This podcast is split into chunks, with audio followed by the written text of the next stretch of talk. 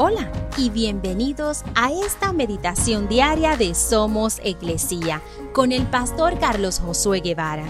Mi nombre es Magali Méndez y queremos darte las gracias por permitirnos traer esta palabra de bendición a tu vida el día de hoy.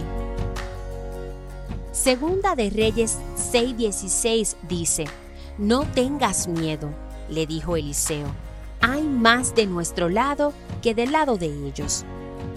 En este pasaje el rey sirio estaba furioso por no poder matar al rey de Israel y destruir a su pueblo. Y luego de enterarse que el profeta Eliseo era el hombre que le decía al rey de Israel sobre los ataques del rey sirio, envía un gran ejército para rodear la ciudad donde vivía Eliseo. Para Eliseo, no estaba preocupado, no estaba afligido, pues sabía que Dios y su ejército estaban con él y su sirviente. Lo que hizo fue orar pidiéndole a Dios que abriera los ojos espirituales de su siervo para ver el ejército de ángeles que les rodeaba. Luego le pidió a Dios que dejara ciegos al ejército de los sirios.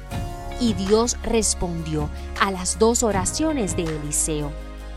Pídele hoy a Dios que te abra los ojos espirituales para ver a sus ángeles alrededor de tu vida en medio de las dificultades y los problemas, en medio del dolor, y así poder vivir confiados y sin miedo, pues hay más de nuestro lado.